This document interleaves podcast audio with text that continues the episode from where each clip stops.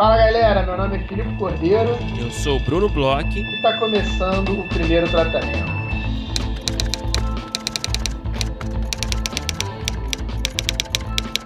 Fala, Brunão! Tudo bem? Olá, Filipe Cordeiro, eu estou bem. Eu quero saber como você está.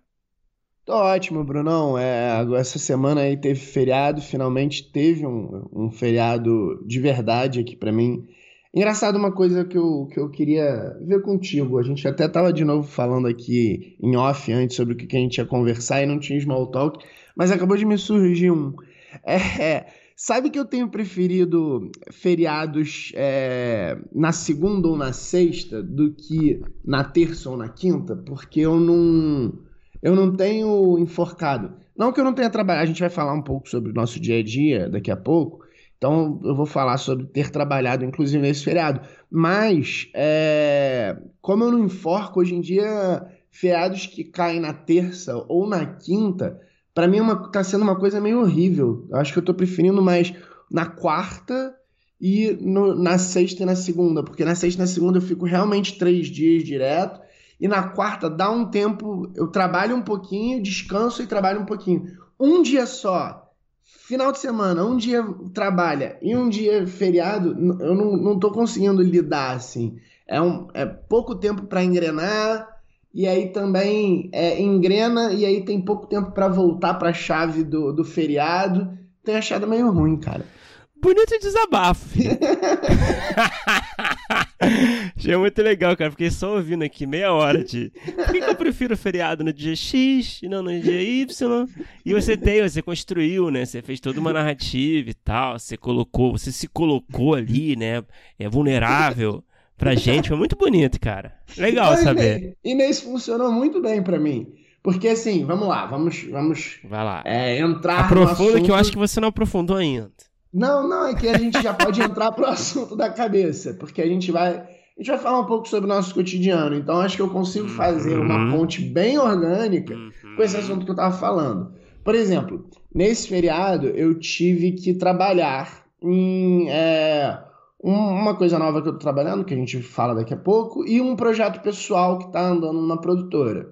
Então, eu consegui me organizar muito bem para trabalhar um pouquinho no sábado, um pouquinho no domingo e aproveitar E muito né? a, a- a segunda-feira, o domingo à noite, assim, a segunda-feira, sabe? Tive Uhum. três dias para conseguir Claro. me, me organizar. E eu não tenho conseguido me organizar muito bem durante a semana, né? É, eu tô trabalhando direto numa produtora, você tá numa sala. A gente acaba que hoje em dia a gente tá com uma rotina de segunda a sexta um pouco mais ortodoxa, né, Bruno? É. Não, e cara, tem, tá rolando muito feriado, né? É. É, um porra, é isso aqui que tá acontecendo, gente. Quantas datas são essas? A gente sempre teve essas datas, né? Mas, e não, com certeza, cara, a gente tá numa rotina assim, mas os feriados às vezes são bem-vindos também. mas fala aí, Felipe, acho que é legal, né? A gente conversa aqui, né? Volta e meia aqui sobre um pouco sobre, sobre os nossos trabalhos que a gente tem feito. E você tá cheio de novidades, né? É, de certa forma, sim. É, eu acabei de, de começar, né, um, um, um trabalho que eu tô fazendo, tô, tô, tô me juntando a você, entre aspas, é, escrevendo para Gloob. Opa! É, agora, Detetives do Prédio Azul faz 10 anos, ano que vem. E aí eu fui contratado para escrever um especial, é, uns especiais, né? Meio que um especial dividido em quatro partes. E, cara, tô me amarrando. Eu tenho, tenho um projeto infantil, uma coisa que eu curto, assim, de certa forma. E, tá rolando, tô trabalhando para essa produtora, né, que tá, tá fazendo e, e vai ter captação, etc., em breve. Mas muito engraçado, assim, é, eu não tinha, não, não- eu, eu, apesar de ter projetos infantis, eu não, nunca tinha trabalhado num projeto infantil com um produtor e um canal, e é muito engraçado o Gloob, né? Você sabe muito melhor do que eu, né, Bruno? Ah, cara, legal, cara. Fico feliz, assim. Você, você já começou, né, o trabalho, né? Já, já comecei. É, eu tô, tô numa fase de início ainda, assim, a gente tá. É, o- Tá o mergulhando, né? Tá mergulhando É. no universo, você. Cara, né? vendo, vendo o episódio. Já soluciona todos os casais das crianças, né? É muita coisa, Bruno. Caraca, é impressionante a quantidade de episódios Você é um séries. detetive já, vai. já é um detetive de outra já cor. tenho minha capa. O prédio aqui. de outra cor. Mas Cara, é. é. é impressionante a quantidade de episódios que tem essas séries infantis. O, a, a, o Detetive do Prédio Azul, apesar de estar fazendo 10 anos, tem 15 temporadas já. Tiveram 15 duas temporadas em alguns anos. Caralho. A parada é muito grande, cara. É, cara, e essas Sinistro. séries. É, esses produtos assim pra criança, né? Pra esse público. É, tem esse, esse volume de episódios, né? Que é muito Uhum. industrial, né? A gente tem que entreter as nossas crianças, né?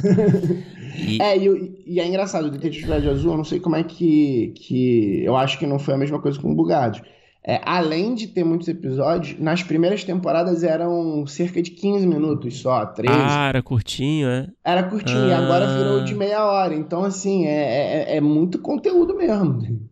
Bugados é meia horinha, né? É meio, é 20, é grade de meia hora, né? Mas é, É, é 20, Mas é que 24, 20, 23. é 24 páginas. Hum. que não tem nem, não tem de discussão, né? 24 páginas. É difícil, cara. Imagina escrever um negócio de 15 lá atrás, né? É, Mas aí tá sendo legal, né, pra você, nessa experiência, né? tá, tá sendo, cara, tá sendo bem legal. Eu, eu, de novo, né? Uma coisa que eu gosto é um produto que eu admiro pra caramba, que eu veio bem a calhar até, assim, porque era referência pra algumas coisas que eu, que eu tenho de projeto é, pessoal. pode crer. Sim. E, e é uma coisa que eu, eu assisti com a minha sobrinha bastante na época que ela era menorzinha, assim, porque ela, ela já tá maior, ela já não vê mais, mas ela adorava. Então eu assistia quando, quando tava bem no inicinho, assim, é engraçado que mudou até bastante algumas coisas, assim. E então eu tô curtindo bastante. Só que é isso, né? A gente. é, Aconteceu uma coisa muito engraçada, já que a gente está falando sobre o cotidiano aqui, contar uma coisa engraçada que aconteceu outro dia. A gente tá. A gente lançou, né? Primeiro tratamento conteúdo, a gente falou aqui, tem lá, sigam lá a Uhum. gente, né? Primeiro tratamento conteúdo no Instagram, em breve aí o, o site vai estar no ar. E, e a gente começou a, a circular com alguns projetos no mercado, né? Uhum. E a gente já teve alguns projetos que estão aí opcionados, que estão andando. E agora, recentemente, tem um projeto, né, que, que, que é um true crime que eu, que eu é, tenho muito carinho, que tá andando. E aí, cara, eu tive uma reunião essa semana, porque tá, tá, tá fazendo um monte de coisa no projeto e, e repaginando e começando a conversar com alguns lugares. E aí eu tinha acabado de começar lá no Gloob, né? Aí, cara, chegaram, né, na produtora pedindo assim pra mim, ah, é, vamos, vamos reescrever tal coisa aqui, vamos, vamos fazer uma pesquisa disso aqui, é, você consegue me entregar isso pra quando? Eu, pô, é, eu consigo rápido até, eu até peguei um trabalho agora, mas vai ter o feriado aí, você acha que uma semana, dez dias? Aí o cara riu na minha cara, falou, cara, aqui a gente tá precisando da coisa mais rápida. tá Mais precisando rápido? correr. Tipo, Cara. tipo, duas horas?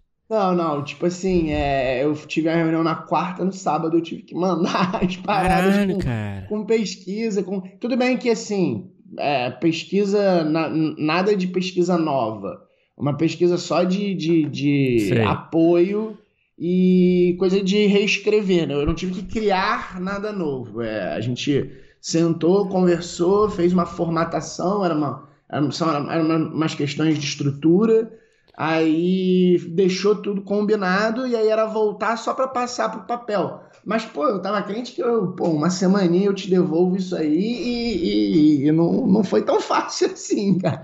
E, pô, é um projeto super legal, né? Eu acho que, eu acho que não é. Acho que você não vai querer falar muito sobre ele, né? Mas eu acho que é um projeto que ele super dialoga com os nossos tempos, né? Com as tendências de conteúdo, do true crime, né? Acho que você. Você te, ganhou na loteria, né? Que você é o cara do true crime, né?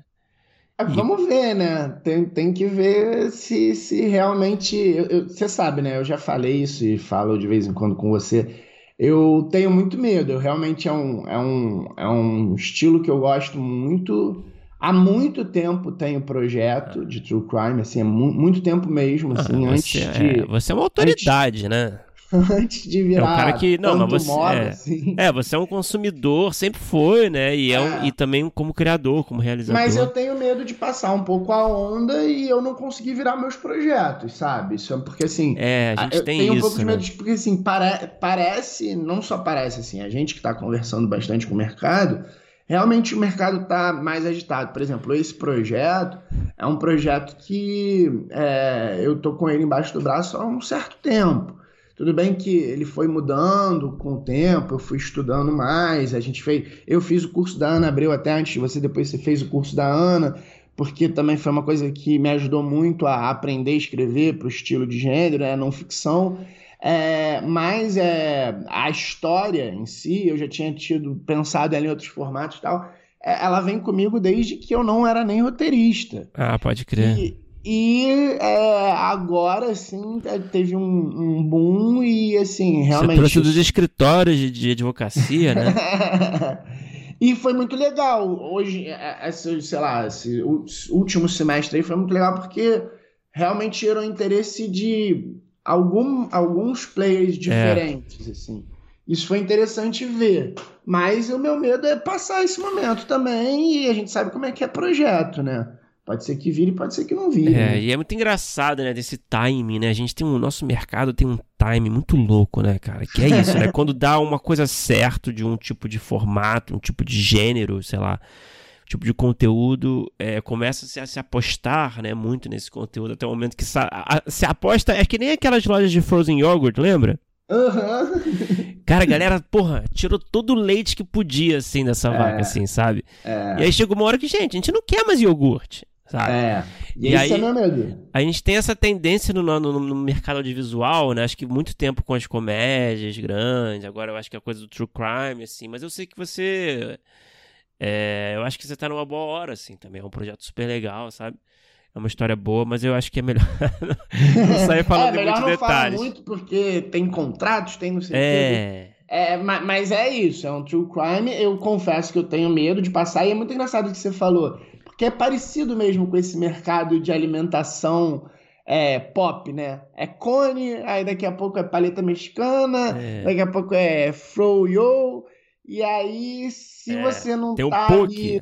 Tem a, tem, no a lugar fase do certo, na poke. hora certa, É. é, agora a gente tá na fase do poke. E eu queria agora saber de você, Brunão. Eu sei que você tá trabalhando pra caramba, é, sem tempo pra muitas coisas, mas eu queria saber como é que estão os seus projetos também, como é que tá seu dia a dia aí. é, que eu sei que você é um cara que mesmo fazendo muita coisa não para de pensar e formatar, que eu tô ligado. Não paro quieto, né? Sou um cara inquieto. Não, cara, eu tô lá no Bugados, né? E, e tá, né? É é uma rotina assim, né? Que, que exige muito da gente, né? Mas tem sido uma, pô, já falei algumas vezes aqui contigo é, no ar, fora do ar, como tem sido uma experiência rica, assim, de aprendizado, né? Escrevendo para um público que eu nunca escrevi, escrevendo comédia, assim, que eu gosto. E assim, num ritmo muito frenético. e com essa limitação de páginas que torna muito mais complicado tudo. É, então, né, tem que sacrificar algumas piadas, enfim. E a história tem que andar pra frente, né? É difícil, né? Mas tem sido bem legal, assim. É... E aí, acabou recentemente na UNPA, né?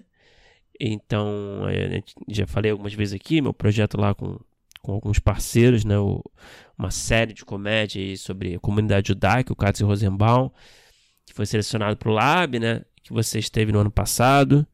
Uhum. E foi ótima, assim, a experiência. A gente teve uma ótima consultoria com, de, de produção no final. A gente gravou pitchings, né? E foi Isso é muito é legal. difícil gravar esse vídeo de pitching, né? Que você tem que falar por cinco minutos, pelo menos, sem parar, sem apoio, assim, visual, né? Porque é um vídeo só de você mesmo, falando na lábia, né? Não tem edição, não tem nada que pode, você pode usar de recurso, né? Nossa, eu tive muita É dificuldade. muito cru, né? Pois é, como é que foi pra você? Cara, eu tive muita dificuldade, muito. Eu gravei trocentas vezes, entreguei atrasado, porque eu tentei gravar num, num dia lá, não conseguia de forma alguma. É, tava no auge da pandemia, meu pai tinha ficado, tinha pego Covid, então, tipo, na data, assim, que eu precisava entregar, que eu tentei fazer, eu não tava conseguindo concentrar. É muito difícil fazer esse pitching é, de vídeo, assim, só você falando. E é engraçado, porque eu conversei, eu tava conversando, acho que, não sei se você tava, acho que você tava, assim, com o André Pereira e ele falou que curtiu muito esse tipo de formato e que lá fora tá funcionando, sabia? Que ele Esse formato cru, assim, mas é cru. É, esse formato cru e de, de filmar um pitching do próprio projeto, porque ele, ele precisou fazer isso para um festival, ele tem, tem, tem viajado muito com projetos dele, né, pra... pra... O André, ele é. é. muito engraçado, né, cara? Eu tava tomando cerveja com ele ontem, assim. E aproveitando, né, agora que a gente já tá mais flexível, né? Uhum. E ele sempre me conta, cara, desses festivais que ele vai, cara. É, ele, ele, Ele vai- ele é um playlist dos festivais estrangeiros. Não, mas são os assim. festivais, não são, mas não- a gente não tá falando dos festivais, assim, é, mais conhecidos, né? Não, ele- não, é de, super de nicho, mas... Ele se mete no interior do México, saca? E ele vai, tipo, nos eventos de animação na França, sei lá onde. E na pandemia mesmo ele foi, eu acho, na coragem, assim, né? É. É, ele é um guerreiro, Eu acho que assim. foi até esse da França que ele falou que ele filmou um pitching assim, e aí ele deixou salvo em um desses Vimeo da vida, e hoje em dia ele meio que usa isso para apresentar, quando tipo, manda pro e-mail e tal, e tem o pitchingzinho pronto. Acho que é uma coisa que talvez é, possa virar aí um, um- É. um- uma moda. Mas é Hum, difícil, né, cara, de fazer, né, cara? Eu tive dificuldade também, mas é, é bom que você vai, né? Claro, como todo pitching te, te obriga, né, a você aperfeiçoar a sua oratória sobre o projeto, o conhecimento que você tem, o que é importante, o que é relevante sobre o projeto, né? Mas sem, sem um apoio visual, quando você faz um pitch em público, né, você geralmente tem uma apresentaçãozinha que traz um pouco a identidade visual, né? Que traz Uhum. ali os tópicos que te ajudam a, a guiar, né? É, o teu raciocínio, né? É, às vezes é uma piada visual, uma gag visual, né? Quando é um projeto de comédia, sei lá.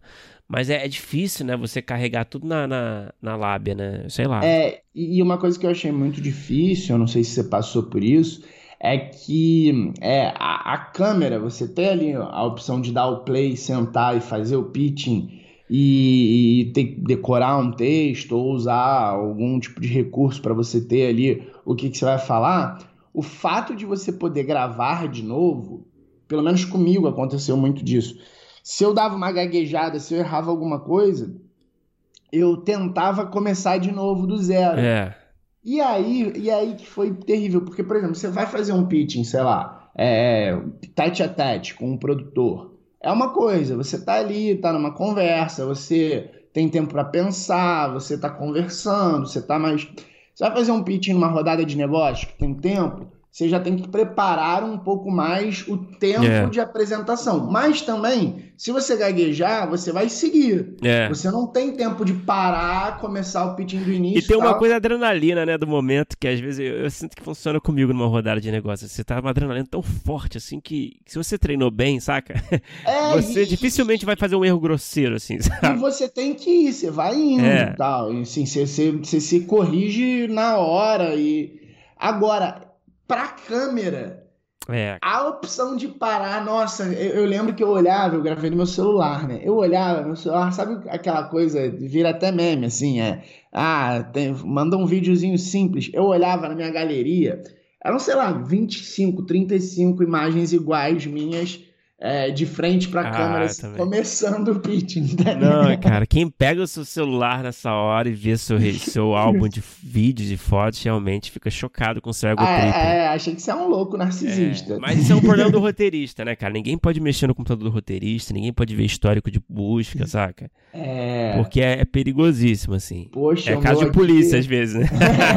é, o meu aqui, ainda mais com essas coisas que eu gosto, de true crime, etc., é é meio. Puta, Complicado. cadáver, né? É, não, É, e tipo, pô, formas de fazer. Formas de não- como, né? Como sumir com o corpo. Como não ser pego, como não sei É. o que, onde é que erraram aqui e tal. Então, realmente. Lavagem é de muito legal. dinheiro, como funciona, né?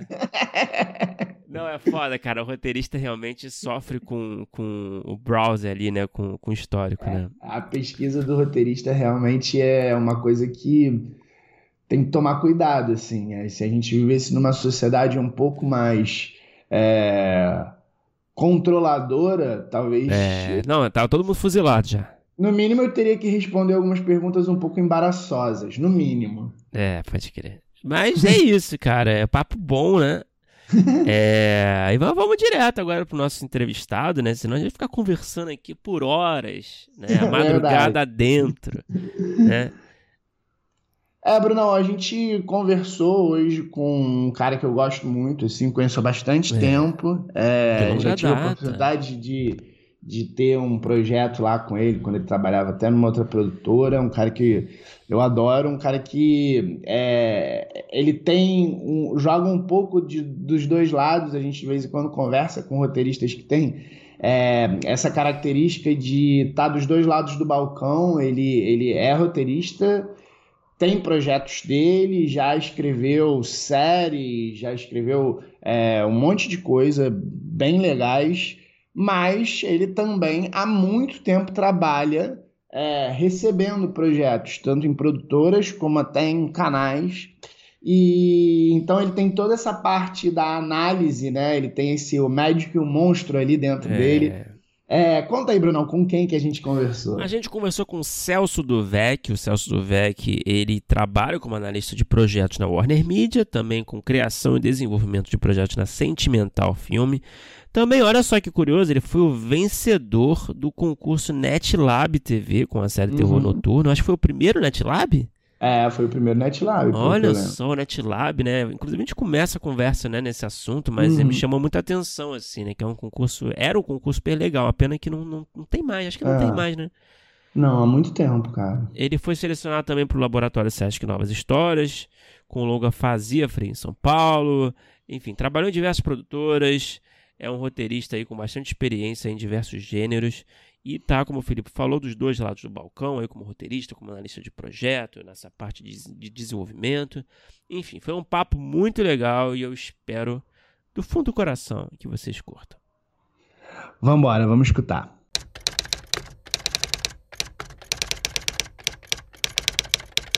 É, Celso, poxa, muito obrigado por falar com a gente. Seja bem-vindo ao primeiro tratamento. Eu tava dando uma olhada, né, para começar a nossa conversa, né? Eu tava pensando assim, que pergunta fazer, né? E eu tava olhando sua, seu histórico, né? Tava olhando seu LinkedIn. e aí, e aí eu vi que eu não sabia que você chegou a ganhar o NetLab TV, né? Com um projeto seu, que é o, é o Terror Noturno, é isso, né? Isso, eu ganhei o primeiro NetLab TV. Ah, foi o primeiro? Foi o primeiro, de 2013. Cacete. Caramba. E aí eu não, eu lembro, eu, enfim, eu escrevi projeto, lembro que na, na época era um, era um concurso super legal, né? Era um concurso assim que eu não sei, eu tinha um tesão assim de, de ganhar. Eu sei que era mó concorrido, assim, era mó legal a proposta, assim. Eu não sei se esse projeto aconteceu.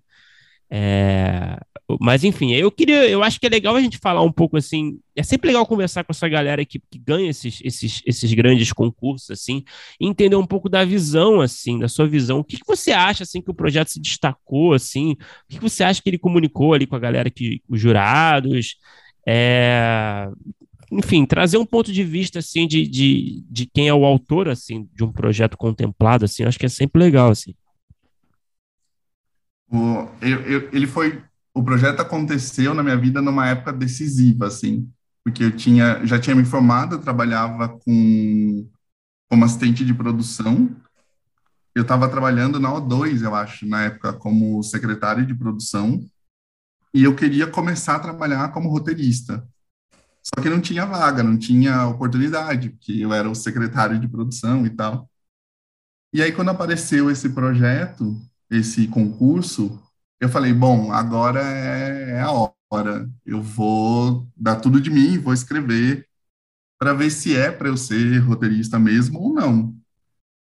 E aí fui lá, fiquei virando madrugada escrevendo o projeto e aí ganhei, fui, né, são eram oito pessoas, eram quatro ficções e quatro não ficções, eu fui uma das ficções e aí foi um, um, um sinal para mim de que era para eu ir para a carreira de roteiro. Foi a partir do NetLab TV que eu comecei aí a focar em roteiro e, e, e escrever naquele cartãozinho assim, profissão roteirista. É.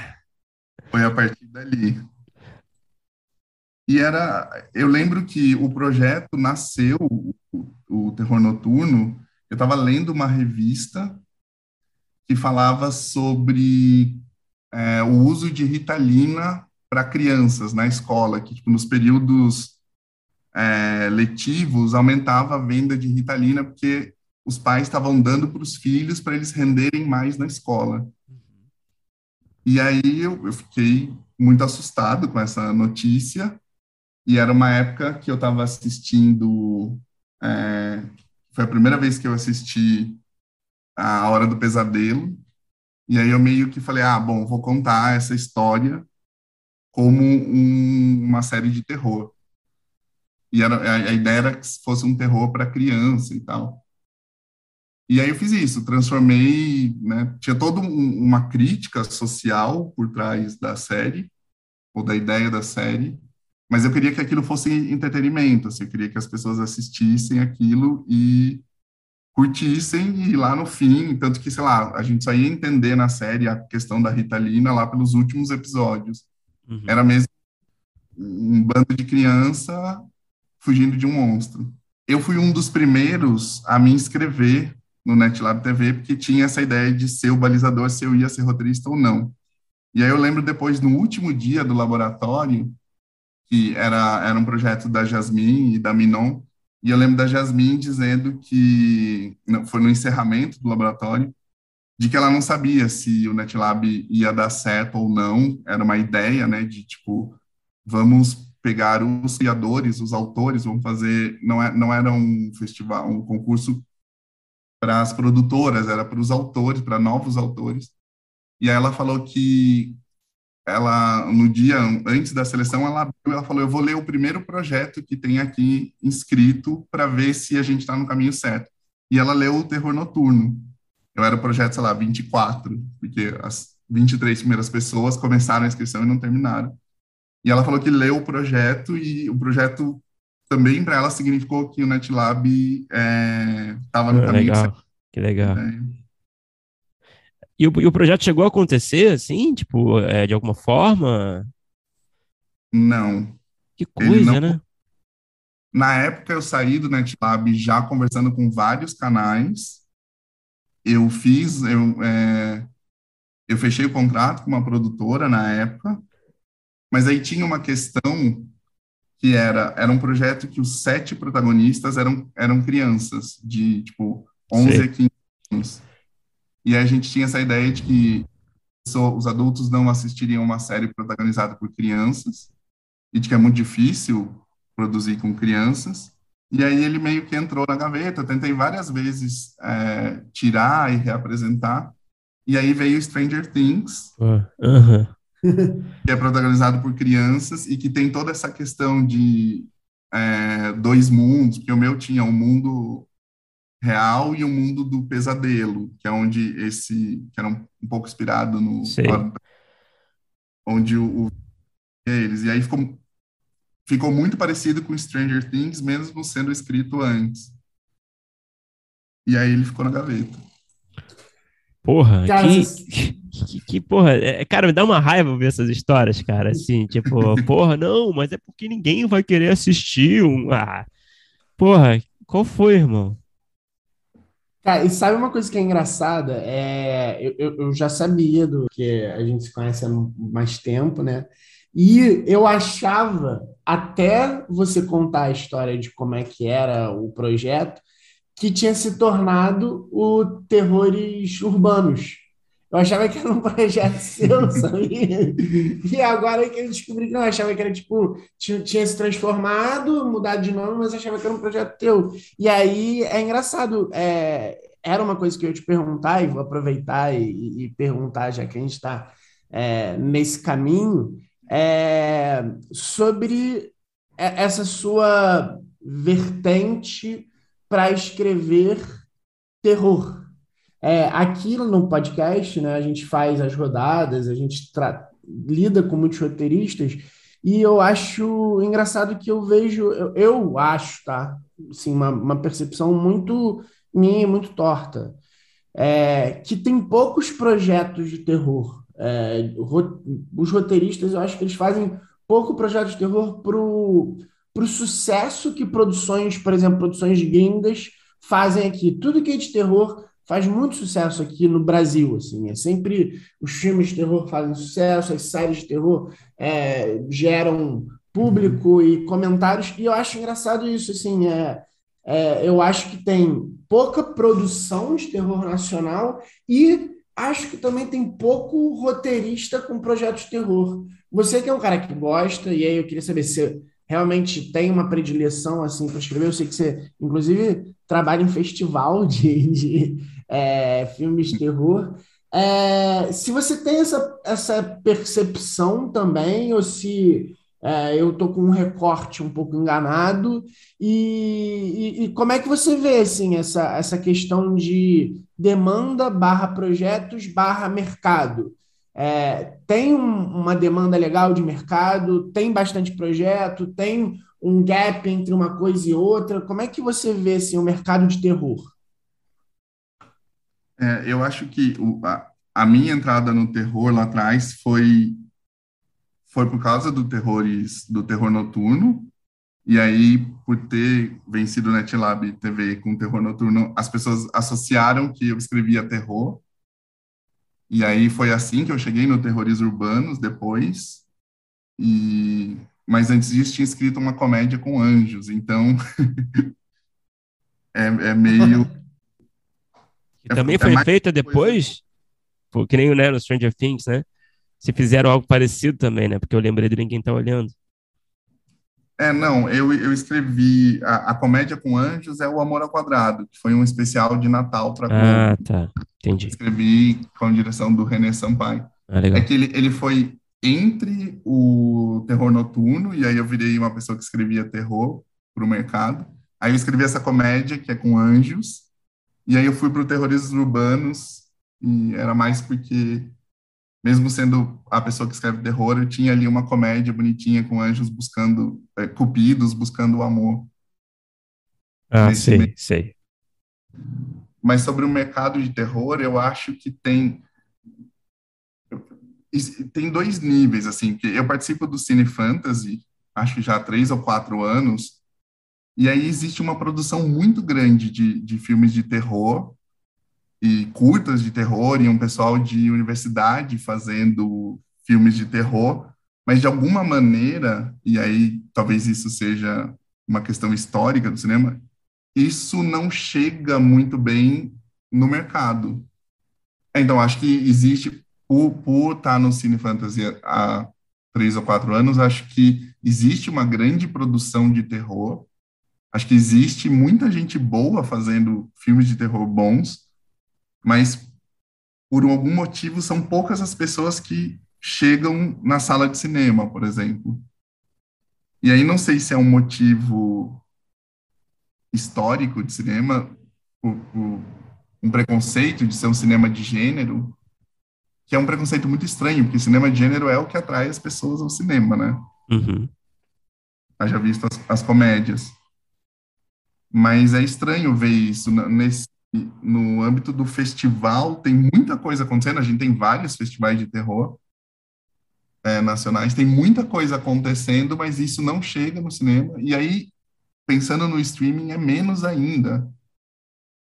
Lá na, na Warner, e ainda quando era Turner ainda, mas lá na Warner, a gente eu, quando chegava projetos de terror, era um projeto que eu tentava abraçar, assim, falar, gente, aqui tem uma semente, isso é legal, vai para frente.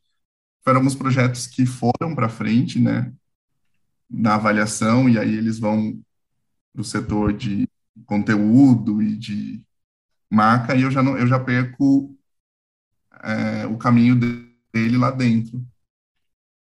Eu tentei lá dentro fazer com que acontecesse, porque enfim, é um.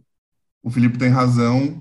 Pensando em rodadas, em projetos que a gente recebe, o volume de projetos de terror é muito pequeno. Ô Celso, é, eu, eu vou aproveitar que a gente fez um. A gente sempre abre, né, o, quem a gente vai conversar, né? Aqui no, no podcast, a gente, para os nossos apoiadores, né?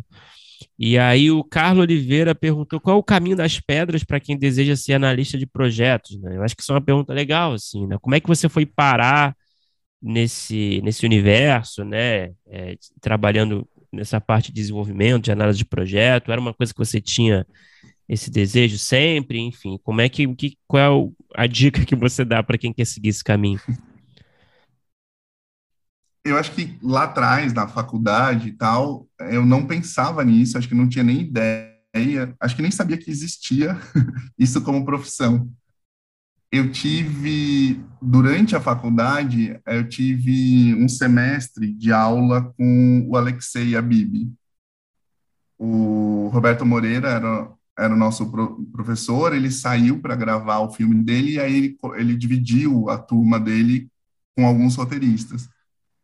E aí eu tive aula com o Alexei Abib, que hoje é, né, um, acho que o nome de Script Doctoring.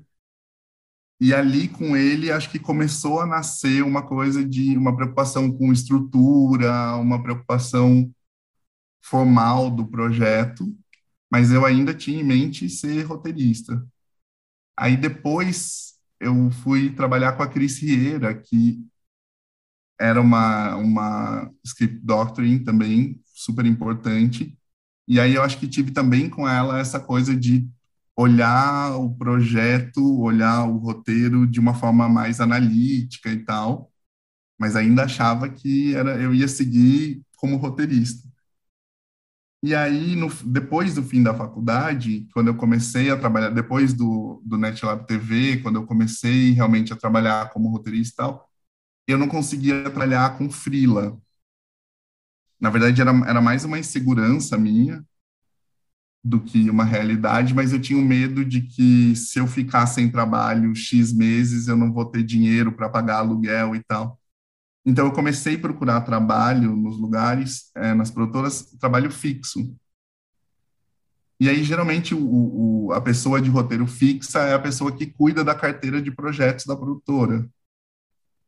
E aí, todo esse background com o Alexei, depois com a Crisiera, começou a fazer sentido, porque aí eu, tinha, eu chegava na produtora, tinha uma carteira de 15 projetos, eu tinha que olhar aquilo e começar a entender o que, que fazia sentido na carteira, o que, que não fazia mais, os projetos que estavam ali e que tinham uma semente muito boa, mas que o desenvolvimento parava em algum lugar, ou os projetos que estavam incríveis, é, roteiros que precisavam de alguma atenção em algum espaço. E aí isso meio que foi virando a rotina, assim. E eu sempre gostei muito de estudar estrutura de projeto é, e, e, de, sei lá, assistir um filme e falar não, não gostei, um episódio de série, e aí parar um tempo e pensar por que, que eu não gostei, sabe? O, é, onde minha atenção acabou, por que, que eu não sigo esse personagem, por que, que isso não está uhum. funcionando. Isso foi virando uma rotina e aí é meio isso, aí vira o trabalho de todo dia, olhar o projeto e começar a tentar achar onde tem falha, onde não tem. E aí foi isso. Aí de, de um trabalho fixo, que aí é, é na coordenação do desenvolvimento, eu um, parei um tempo, fui escrever é, alguns projetos, mas aí também, ah, acabou o freela, eu falei, preciso de um trabalho fixo. Eu, eu não tinha essa segurança de que, ah, uma hora vai rolar e vai ficar tudo bem. E aí eu fui, fui trabalhar em outra produtora como coordenador. Enfim, foi meio assim que eu fui indo mais para essa área da análise de projetos do que de escrita mesmo em sala e tal. Mas você tem alguma dica assim para quem quer quer chegar a ter um cargo desse, trabalhar mais especificamente com, com essa área assim? eu acho que é uma coisa que é essencial é estudar muito estrutura, estudar os livros que já estão sabe que ah, sei lá, seed field, que não é uma coisa que a gente usa mais, mas sabe voltar lá no seed field para entender o porquê que se fazia ou se escrevia ou se pensava o roteiro dessa maneira e depois vai para o outro e vai ler Gulino e vai ler é, aqui para você entendendo como a gente vai mudando o jeito de contar. Eu acho que é fundamental ter em mente, você tem que pegar um roteiro, olhar para o roteiro, e você está lendo aquela página e, tipo, toda a teoria de roteiro está passando na sua cabeça enquanto você está analisando aquilo. Acho que é fundamental essa parte mais nerd de estudar. E uma coisa que me ajudou muito foi observar como as outras pessoas trabalhavam. Então, por exemplo, é, quando eu estava escrevendo O Amor ao Quadrado, esse especial para Globo, é, a gente contratou o Alexei para ser o doctoring do projeto.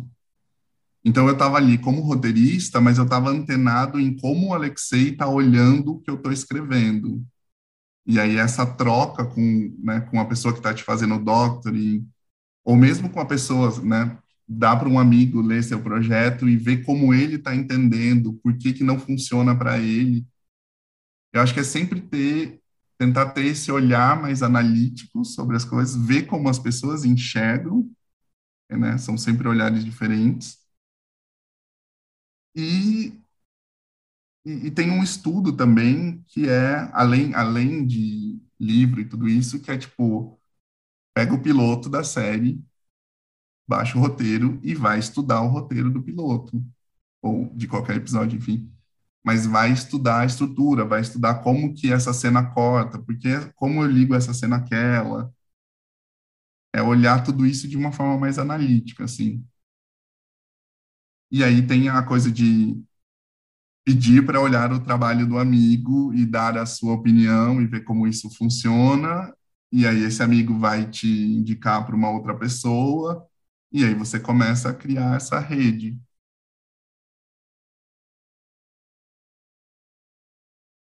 Ô Celso, é, o Bruno falou do nosso grupo e várias pessoas mandaram mensagem quando a gente falou que ia falar contigo.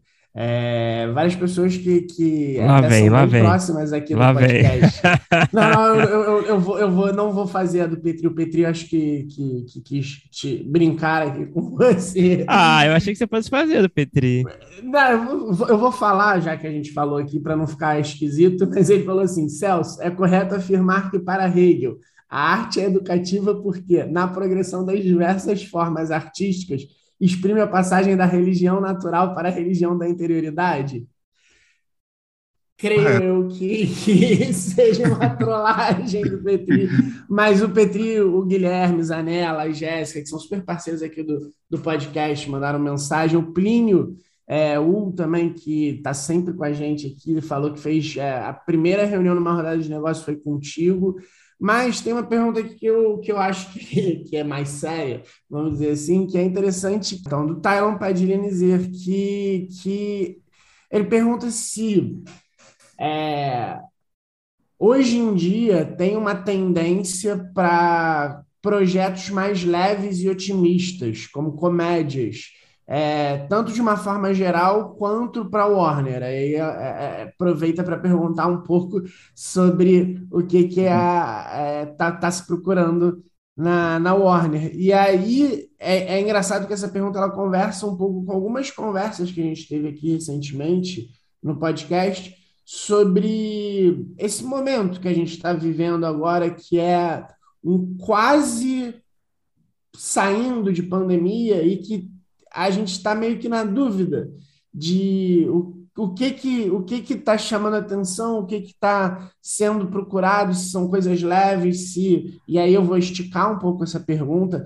perguntando assim se é bom evitar o assunto pandemia, se não fica esquisito um pouco se evitar completamente, mesmo que por exemplo não seja um, o tema principal de alguma coisa. Como é que está esse mercado nesse exato momento? Eu ia dizer que sim, que eu acho que tem uma, uma tendência para as coisas mais leves. E aí tem o, o round 6. que, né, é leve, super... que é light pra caralho. é um passeio no parque. Mas, mas eu acho que tem, tem uma diferença que, que é importante entender, que é uma diferença do, do que se faz lá fora e do que se faz aqui dentro né, Brasil e, e mundo.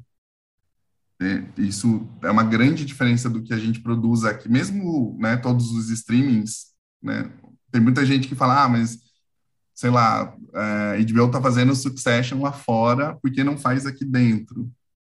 aqui dentro do Brasil. É, mas existe diferença de mercado, existe diferença de como as empresas enxergam cada um desses mercados e o que elas estão produzindo. Na Warner agora existe uma procura muito grande desses projetos leves, assim, a ideia, aquela ideia antiga de eu vou ligar a TV depois de um dia é, de um dia cansativo, eu vou ligar e vou assistir uma série que é leve, que eu vou me divertir, que vou refletir sobre alguma questão. Então, isso é uma procura grande que tem lá dentro. Acho que também como para balizar um pouco as coisas pesadas que eles produzem lá fora, né? Tem umas séries mais densas, acho que tem essa ideia de você tem o denso, então também tem alguma coisa leve e, gostosinha de ver, que não vai não vai ser uma série dark, que você vai ter que pegar o papel e escrever para tentar entender o que está acontecendo. Enfim, existe essa procura, acho que não só lá, lá eu posso falar com um pouco mais de propriedade, mas acho que não só lá, acho que uma procura geral que acho que vem um pouco da coisa da pandemia, que é você estar tá trancado em casa, com uma pandemia acontecendo, com né, pessoas morrendo, enfim. Agora a gente acho que tem um pouco mais de perspectiva por causa de vacina, mas antes com menos. Então a TV voltava naquele lugar de ser a distração. A TV, a internet, enfim. É, e aí, falando nisso, falando em pandemia, eu acho que existe uma ideia de que é um tema a ser evitado. É, aí tem um pouco de experiência de mercado e também um pouco de, de da minha opinião. Mas assim, é, eu não sei se eu fico me perguntando se a gente a gente está vivendo isso, a gente quer ver isso na tela a gente corre o risco muito grande de fazer, por exemplo, que aí é uma opinião totalmente pessoal, fazer comédia disso. Eu acho muito complicado fazer comédia de pandemia ainda. Porque, enfim, se não, se não perder um amigo, alguém da sua família, é, é, eu acho foda se ligar a TV e ter alguém dando risada sobre isso, sabe? Larry David fez agora, né? Oi? Não sei se você chegou a ver a nova temporada do Curb Your Enthusiasm, mas já uhum. o Larry, Larry David já tá explorando um pouco comicamente. Claro, né? Com, com, com bom gosto, assim, né? Mas. Uhum. Agora, tem uma coisa que, que eu acho, a gente estava também conversando outro dia, você, o Bruno estava até falando sobre o Morning Show, a, a nova temporada, que é, a, a, pandemia ela, ela, ela não é o tema da segunda temporada, mas ela existe no, no mundo, sabe? E aí eu confesso que assim, eu concordo 100% com o que você falou sobre. É, tem uma, uma proximidade muito, muito é, latente para, por exemplo, fazer eh, humor, assim, tem que ser uma coisa com muito cuidado e, e assim, uhum. é, é realmente, tipo, é, é, muito do que você falou, assim, é, não sei se a gente quer ver nem o sofrimento e, sei lá, um luto na TV e nem rir de uma coisa tão séria que foi. Mas tem um outro lugar que a gente estava conversando outro dia que é, você não acha que é capaz de ficar um pouco esquisito, vamos dizer assim, é, séries que são contemporâneas, que passam é, como, como se fosse hoje em dia, né? A uhum. gente está vendo a série falando sobre o dia a dia, sei lá, no Rio, em São Paulo, em Nova York, é, Succession, uma família que existe num contexto atual e simplesmente fingir que não houve uma pandemia nenhuma, sabe? Não, e aí, assim, não que precise ser é, o tema, não precise ser um, um ponto é, muito discutido, mas sei lá, eu, eu, eu acho que uma máscara ali, alguém de máscara, ou alguém que passou por alguma coisa em relação à pandemia, ou uma dificuldade de alguma coisa, porque eu acho que é, esse distanciamento tira um pouco a, a, a verossimilhança, sabe? Tipo, e, e eu de verdade, eu, eu acho, mas ao mesmo tempo eu tenho dúvida. Eu não, não sei, sabe? Eu digo, eu digo isso assim, de é, a, aparentemente tira, mas ao mesmo tempo não sei se vai, sabe? Eu, eu acho que séries, por exemplo, como o Morning Show, que é uma série sobre um, né, um canal de TV, um programa de TV. Tem uma série que é uma das minhas preferidas, que está no ar, que é o The Good Fight, que é uma, é uma, um escritório de advocacia, que são séries assim atuais. Tipo, The Good Fight começa com Trump e ela é super sobre o que está acontecendo nos Estados Unidos agora. Nessas séries eu acho que faz sentido tipo, sei lá, para o The Morning Show faz sentido, é uma série jornalista, jornalística falando sobre uma coisa que aconteceu e, e que é atual. Para o The Good Fight, eles vão ter vários episódios que vão discutir é, questões da pandemia, né, questões jurídicas relacionadas à pandemia. Nesse, nesse lugar, eu acho que faz sentido.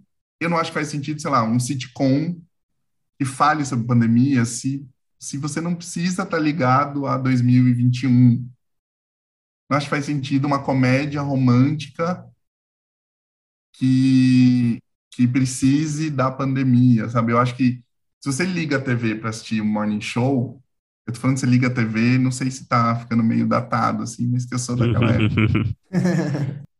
mas se você liga a TV para assistir o morning show, você sabe que vai discutir. Eles estavam discutindo o Me Too, então eles estão discutindo questões atuais, a pandemia pode entrar, né? Entrou nesse assunto.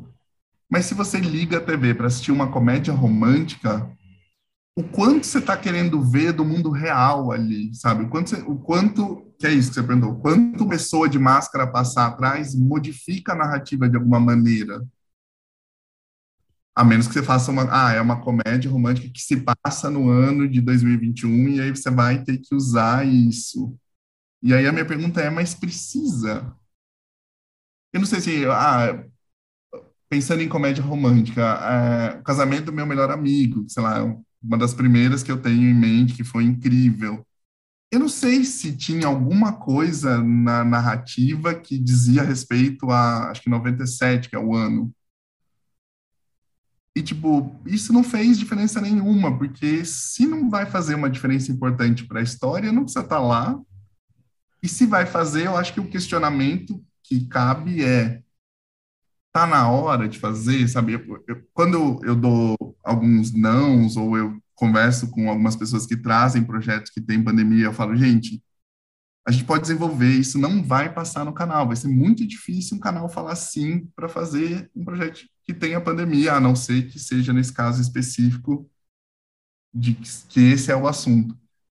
Mas eu falo, o exemplo que eu sempre dou, e nem sei se é correto ou não, é as pessoas que viveram o Holocausto e que, sei lá, as famílias que estavam lá e que perderam um parente na guerra, provavelmente não saíram, né, quando acabou e tal, a guerra, não saíram e foram no cinema assistir um filme de guerra. A gente faz filmes sobre Segunda Guerra Holocausto agora porque acho que existe uma, né, uma toda a questão dramática que a gente quer ver. Então, acho que talvez a pandemia seja um assunto para os filmes daqui 50 anos. Ou documentário, que aí você está trabalhando com o universo do real. É, mas, mas... ao mesmo tempo. Sim, sim. Não, super faz sentido, assim, mas ao mesmo tempo eu fico pensando, né? Tipo, sei lá, eu não, é, vou imaginar uma dramédia que porque o mundo mudou, né, com a pandemia, né? A forma de você se relacionar com as pessoas, com a família, com os seus relacionamentos amorosos, como é que você conhece alguém, como é que você, sei lá, entra no Tinder e como é que é essa coisa de usar máscara, não usar máscara, é, você, enfim, o comportamento que você tem ali, como é que você se você pega uma dramédia que você possa pensar nesse contexto, ela traz novas possibilidades de, de, de pensar o mundo, sabe? Então, tipo, eu entendo que é, tem uma resistência no mercado, sei lá, eu acho que faz sentido.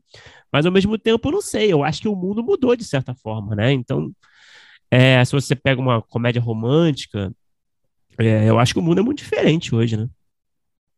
Não sei, a percepção. É, não, talvez, talvez uma, uma comédia romântica que se passe na abertura, nessa volta, e você não sabe mais como uhum. socializar Acho que sim, mas sei lá, no meio da pandemia, quando a gente estava Sim. É, voando em número de mortes, eu não sei. E, e, e aí eu, eu acho que também perdia. É, são, são duas coisas diferentes: é retratar essa realidade ou servir de escape para a realidade. Eu entendo que o mercado estava pensando mais como servir de escape para a realidade, sabe? A, a, TV, ou, enfim, o, as séries como escape. Uhum. É, e no Curb, né, esse caso do Larry David é muito específico também, né, porque, enfim, soltando spoiler aqui para quem não viu, também grande coisa, né, mas é uma, é uma, é uma comédia, né, foda-se, spoiler tá valendo a comédia. É, ele tem um evento lá que ele vai e ele descobre na casa do, da pessoa, né? Um quartinho que tem milhões de álcool gel, tem milhões de, de equipamentos e, e enfim, de, de, Covid, né? Ele é o, o cara é um acumulador de Covid, né? E aí todo mundo descobre ali na casa que o cara é um acumulador, saca? E aí, e aí vira uma, uma, uma revolta contra o cara, né?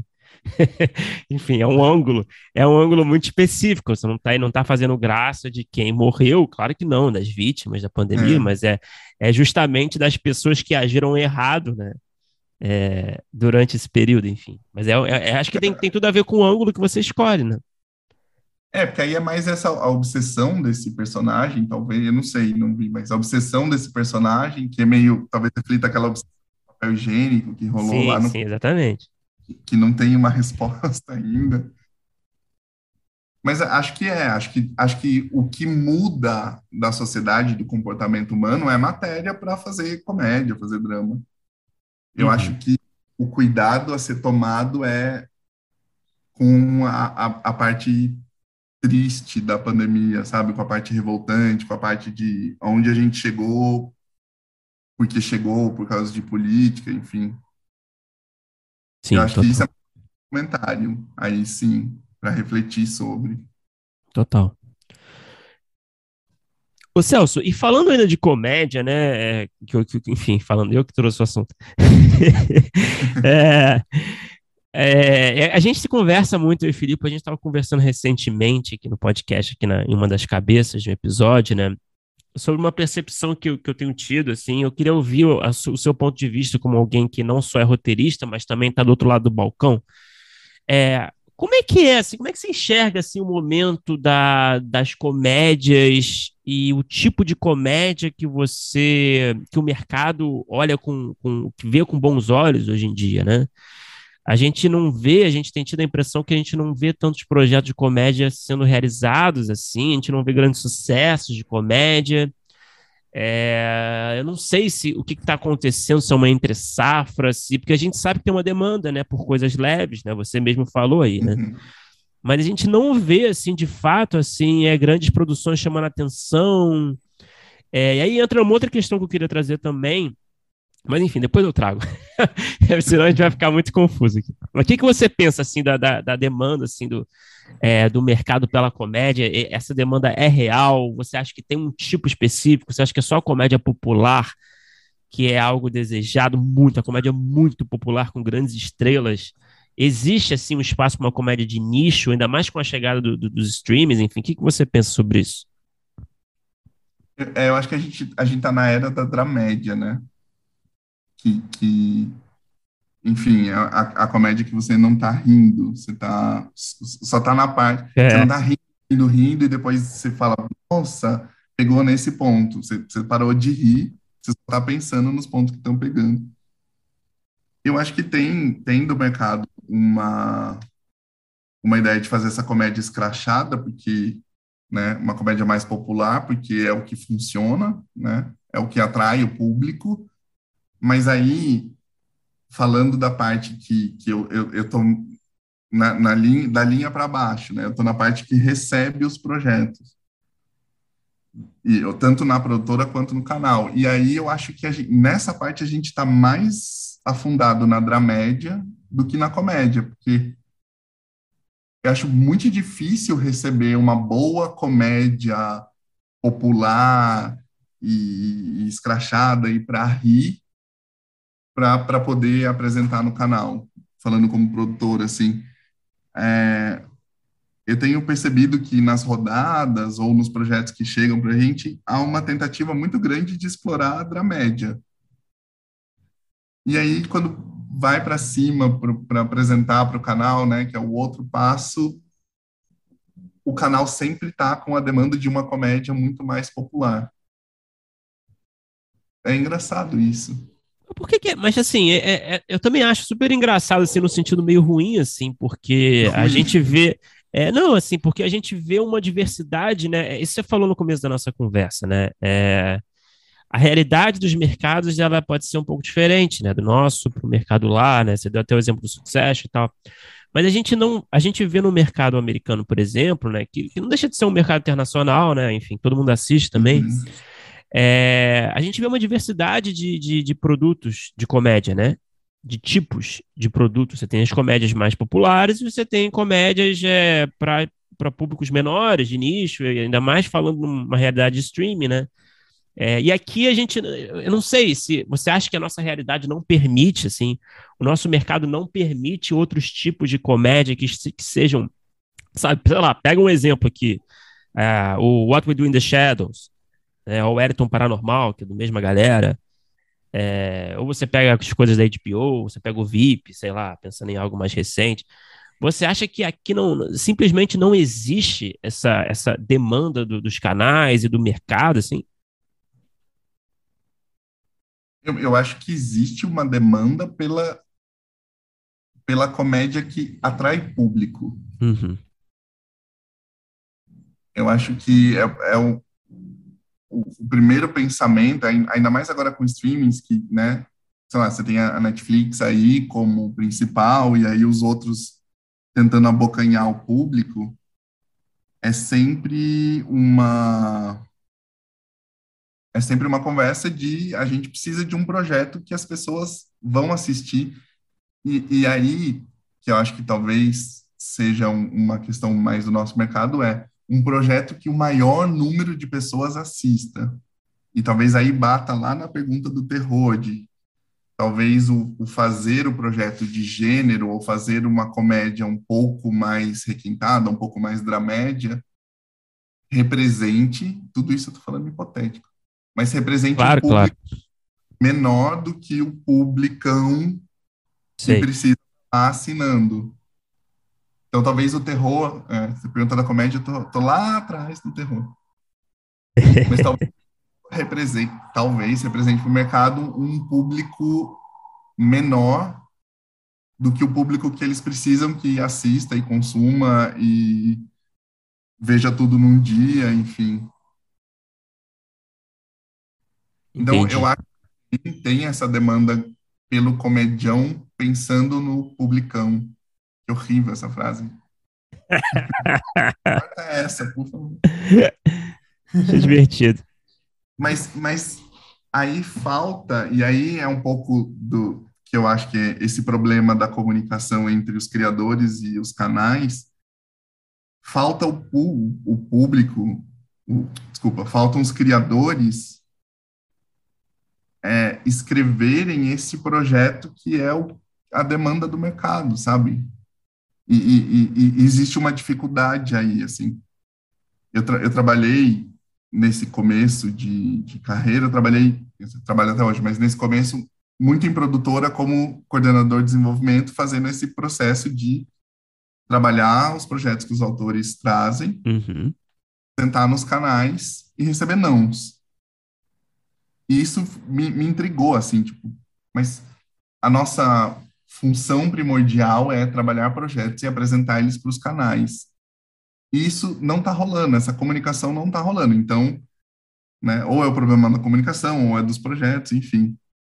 E aí, quando surgiu essa vaga, que na época era a Turner, eu, na, eu trabalhava na época na academia de filmes e eu cuidava da academia de filmes que foi um, um, uma experiência muito legal. Eu cuidava do, da plataforma de pitching deles. Então, eles tinham uma plataforma aberta o ano todo que você podia escrever seu projeto e num período mais ou menos de três ou quatro meses você tinha um feedback, se positivo ou negativo. Se fosse positivo, você era chamado para fazer um pitching E, e aí, essa experiência com receber os projetos dos autores e selecionar, entender que projeto gera, né, pode gerar uma boa série, ou esse não pode por esse motivo X, foi meio que eu usei ali na, na entrevista da Tani, que a ideia era fazer isso do outro lado, é receber os projetos agora das produtoras e tentar entender como o canal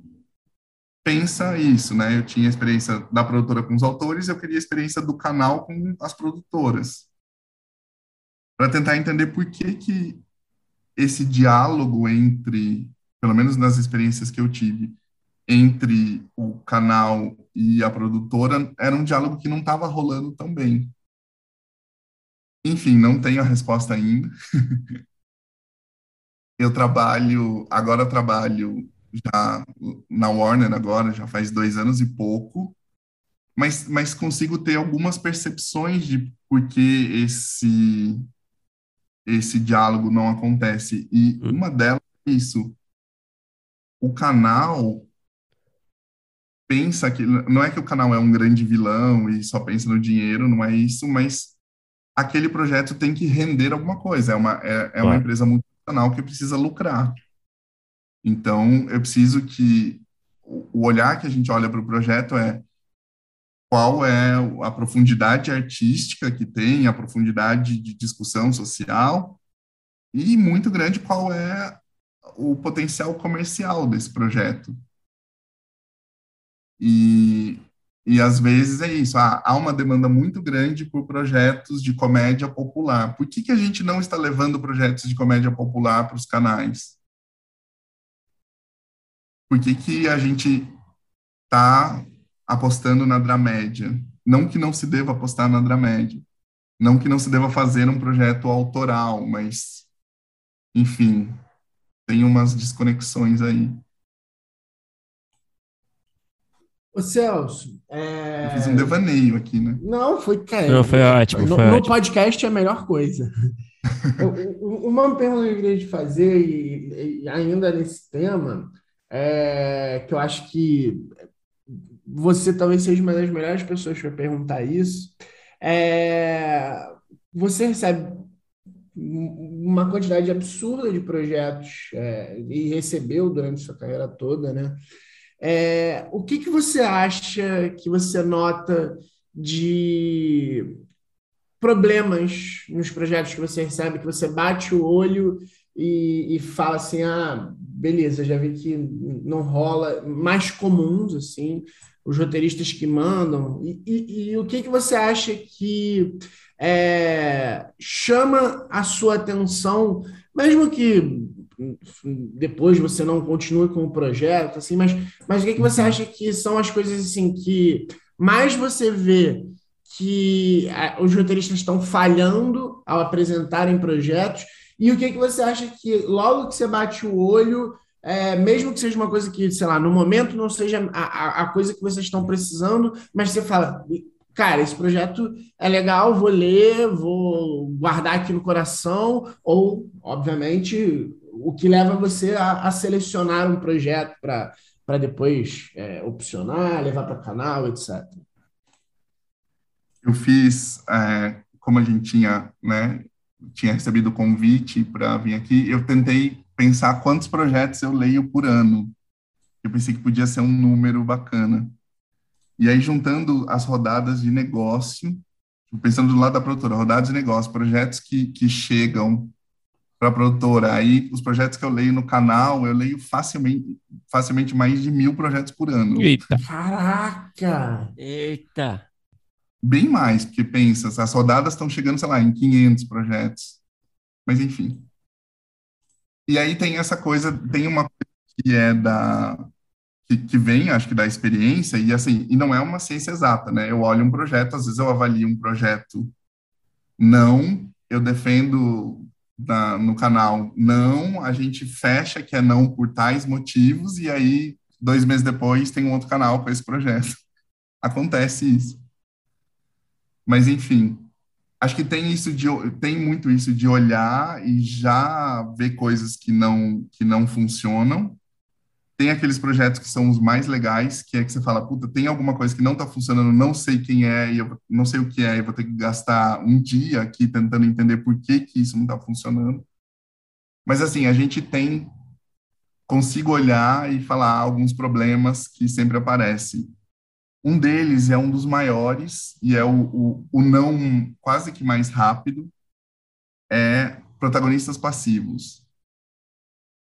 Esse é um, é um, é um problema, assim, não é um problema, porque, enfim, né, eu não posso avaliar o, o que a pessoa está escrevendo, mas de pegar o projeto, entender se o projeto vai para frente, protagonistas passivos é um, uma coisa que aparece demais, assim, e é um não muito rápido. Quando, né, isso acontece é quando todas as coisas acontecem com o protagonista e, e ele só reage ou não reage. Enfim, isso é uma coisa que acontece muito. E eu tinha a coisa de que antigamente eu falava, gente, não pode existir um protagonista, um protagonista passivo. E aí vem o, o Aronofsky e faz um Mother, que é o protagonista passivo o filme todo, e é incrível, enfim. Mas foi só outro devaneio. Eu acho que a gente tem é, uma característica, assim, que eu vejo de toda essa leitura, toda essa análise, a gente tem premissas muito boas, mal desenvolvidas. Então, são premissas que funcionam muito bem no piloto e depois a série vira uma outra coisa. Ou mesmo um filme, assim. Você hum. fala, nossa, é um filme do caralho e não sei o quê. E aí, quando você continua a ler o material, aquilo não, a, a pessoa não usou a grande ideia que teve ou a grande trama que trouxe na premissa, não está no desenvolvimento. E no caso de série, eu acho que a gente tem muitos projetos que são longas e são apresentados como série. Isso. É, no, no, caso do trabalho na produtora, tem, tem uma grande diferença. Assim, na produtora, se eu pego um projeto que eu vejo que tem algum problema desse, mas que eu acho que tem uma semente muito boa ali, tem um, um, um conflito muito bem estabelecido, na produtora eu consigo, tipo, pegar o projeto e trabalhar com o autor, e aí, né, faz esse doctrine, entende para onde ele quer chegar, onde quer ir, quais são os problemas que estão tendo, e faz as modificações para o projeto conseguir chegar no, no máximo potencial que ele tem. Isso funciona no trabalho da produtora. Então, por exemplo, em rodadas, às vezes, eu estou muito, quando eu estou selecionando projetos, sou muito mais preocupado em, existe essa semente boa, existe esse conflito que vai aguentar os oito episódios, mas tem um protagonista passivo, como a gente arruma? Enfim, tem esse pensamento. O canal, esse pensamento, na minha, né, no lugar que eu trabalho, eu trabalho na, na primeira etapa do canal é, aí depende muito, assim, é, precisa estar tá uma semente muito boa, porque no canal a gente não tem essa possibilidade nesse começo de, de da avaliação, que é a área que eu tô, de falar arruma isso e volta ou tal. Existe uma coisa mais de o autor pensou o projeto assim, o projeto do jeito que está se encaixa, sim ou não, sabe? É mais é um pouco mais preto no branco, assim. Não tem, não tem, claro, às vezes tem projetos que estão muito bem desenvolvidos, mas que ainda tem algumas questões, e isso depois, durante o desenvolvimento, é trabalhado. Mas esse encaixe da peça no canal tem que acontecer de cara. E a gente tem uma questão muito grande de canal, que é a mudança do briefing. Mas, enfim, no canal a gente tem esse, essa outra questão, que é a mudança constante de briefing, assim. Então, por exemplo, a, e, e, às vezes são briefings muito específicos. Ah, eu preciso de um projeto para o público dessa idade que seja com música e que fale sobre tal tema. E aí, sei lá, um mês depois, ou isso já foi atendido ou já não é, porque algum outro projeto do canal traz, né, atende esse público, então não preciso mais, eu preciso pegar um outro público, enfim. Tem uma mudança constante do briefing, o que também é, é, torna o jogo um pouco desleal, porque o desenvolvimento na produtora demora um tempo muito maior, né? Se pegar, vou pegar esse projeto X que eu quero apresentar para o canal Y, mas preciso modificar ele. E aí, nesses dois meses que você passa modificando o projeto, a hora que você vai apresentar, o canal já não é mais esse briefing. É, é uma coisa de mercado. Assim, ah, esse projeto já não faz mais sentido. De Celso. novo, acho para algum lugar que não é pergunta. Não, foi. Não, não foi ótimo. Trouxe um insight ótimo aqui pra gente. E Celso, a gente tem um bloco final, né? Que a gente faz as mesmas perguntas para todo mundo no final. É... Então vamos lá, qual é o melhor roteiro que você já escreveu, na sua opinião? Pode ter sido produzido, pode não ter sido produzido, pode ser um curta, pode ser um longa, pode ser uma série, pode ser um episódio de uma série, pode tudo. Ah, eu tenho um que eu escrevi de fato e tem um que eu ajudei a desenvolver. Pode ser dois? Pode o que eu escrevi de fato, eu acho, e que, que é um orgulho, assim, e, que quando vejo na tela ainda toca em algum lugar, é o Amor ao Quadrado, que é esse especial de Natal da Globo, que está na Globoplay, que foi foi um trabalho imenso, assim, de vários meses escrevendo. Ele, ele é um telefilme, ele tem 35 minutos já, é, 35 minutos no total, e aí eu escrevi, e aí em algum momento o Tiese entrou e a gente escreveu as últimas versões juntos, e é um projeto que eu tenho muita, sei lá, muito orgulho de ter escrito. E um projeto que eu ajudei a desenvolver, mas que eu não fui o roteirista, nem o roteirista final, foi eu participei do desenvolvimento da sala do Pico da Neblina, e nesse desenvolvimento, que é essa primeira fase, a gente escreveu a Bíblia toda do projeto e escreveu o piloto junto, então foi a sala toda, mas eu era assistente de roteiro, então eu participei do, da, da criação, mas não escrevi de fato. Mas eu lembro que antes, né, na, nessa primeira entrega, assim, que a gente, a gente passou ele, o projeto para as produtoras, para a Andréia, para a Bel, e passou para o Fernando Meirelles, que acompanhava a sala com a gente. E aí eu tenho esse e-mail dele que ele respondeu o projeto dizendo: Ah, gente, eu peguei um papel aqui para anotar todos os comentários de mudanças, é, mas eu não tenho nenhum, eu não tive nenhum comentário, eu não tenho nenhuma crítica a fazer desse roteiro, tá perfeito. E aí esse e-mail é aquele e-mail de imprimir e colocar no, no, num quadrinho. Qual é o, o, o pior roteiro que você já escreveu? Pode Nossa. tudo também, as mesmas regras são aplicadas, pode não ter sido feito, pode ser um, um roteiro que está ali na, na, na, sua gaveta ali, é, trancada com cadeado, sei lá. Eu acho que o pior foi um que não foi feito, e aí entrou num, é, numa dessas de, ah, vou mandar para algum festival, e aí eu, eu abri esse roteiro e ficou horrível.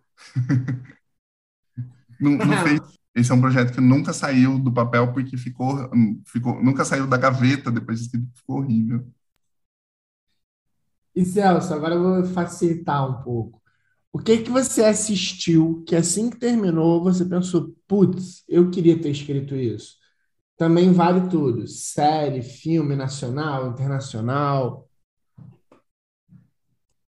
Bom, isso é um, sentimento de, de vários projetos, assim. Eu lembro eu lembro assim, o último que eu lembro de, de ter tido essa sensação de queria ter escrito é o The Good Fight, essa série que é um spin-off do The Good Wife e é uma série do, do é um casal, são os King, o Robert e a Michelle King, e eles escrevem muito bem e escrevem sobre temas atuais, sabe? O piloto é a, a protagonista vendo a posse do Trump e como isso destrói a vida dela. Então é, é muito atual, é TV aberta, né, da CBS. Acho que agora tá no streaming deles, mas é toda vez que eu assisto um episódio eu falo, meu Deus, eu queria muito estar nessa sala, eu queria muito ter a oportunidade de, tipo, aconteceu isso semana passada e a gente está escrevendo criticamente sobre isso. Acho que é, o, é a última série que me deu vontade de ter escrito. E Celso, qual é para terminar? Qual é o roteiro que você tem escrito, ou uma ideia que você tem desenvolvida que está ali no topo da sua lista assim de prioridades, que você sonha em realizá-la algum dia? Claro, né? Fica à vontade para compartilhar quanto você quiser da ideia, pode falar de forma um pouco mais superficial. Eu tô eu tô escrevendo agora um um longa que é uma comédia romântica de Natal gay meio nessa ideia de que quando eu era adolescente ou jovem adulta, não tinha comédias românticas gays para eu olhar e me ver e ver o que eu estava sentindo na tela e tal. Então, nessa onda agora de projetos de Natal, eu acabei pegando uma ideia minha e estou escrevendo esse projeto que eu estou me divertindo muito, assim, de escrever uma comédia romântica e, e imaginar né, pe pegando esse gênero, que é, o, sei lá, o gênero, um dos mais heteronormativos que existe, né, porque, enfim, quase não existe comédias românticas gays, que é o homem, a mulher. Tem uma que vai sair, tem uma que tá, acho que, não sei se você ouviu falar daquela do Billy Eichner. Sabe o Billy Eichner? Não. Do Billy on the Street, um comediante. Enfim, é, ele, ele tá escrevendo, acho que é Bros, Bros o nome. Parece bem, bem legal também. Perdão, te interrompi. Imagina. É, a, a, Netflix vai lançar, lá de fora vai lançar o Single All the Way, que vai ser a primeira filme de Natal gay. Ah, legal. Acho que é Natal. E aí eu tô escrevendo um, um, uma comédia romântica gay de Natal nacional. Quem tiver aí, os streamings que estiverem ouvindo. Olha aí. Pô, mas legal, Celso. Pô, foda. Bom projeto. Tomara que role. Tá bacana quebrar, quebrar as regras de a mocinha e o mocinho e transformar em dois mocinhos e reimaginar esse gênero e juntar com o Natal ainda, que, né? Enfim, tá bacana. Tá ficando bacana. Pô, que legal, pô. Parabéns, que legal. Te torce pelo projeto e, e agradece, cara. Obrigado por conversar com a gente. Ah, eu que agradeço vocês. Obrigado pelo convite. Muito obrigado, foi super bacana conversar com vocês. Espero ter ajudado em alguma coisa e, e se ficou alguma coisa, sei lá, alguma dúvida ou se alguém ficar querer conversar mais, eu estou aberto a conversar. Acho que essa troca só fortalece nosso mercado, assim. Pô, Ih, vai show. receber um monte de e-mail. se prepara, hein? Faz o e-mail novo. Um e-mail errado. É. Vai, Celso, valeu, cara. Obrigadão.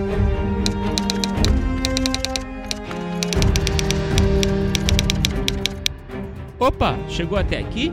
Muito obrigado por escutar. Conheça a nossa campanha de apoio na Orelo em escute.orelo.audio barra primeiro tratamento. Por lá você pode ganhar recompensas exclusivas e nos ajudar a continuar conversando com os nossos roteiristas favoritos. Tem dicas, comentários ou sugestões? Fala com a gente pelas nossas redes sociais e não se esqueça de assinar o feed do primeiro tratamento pela Aurelo. Até a próxima!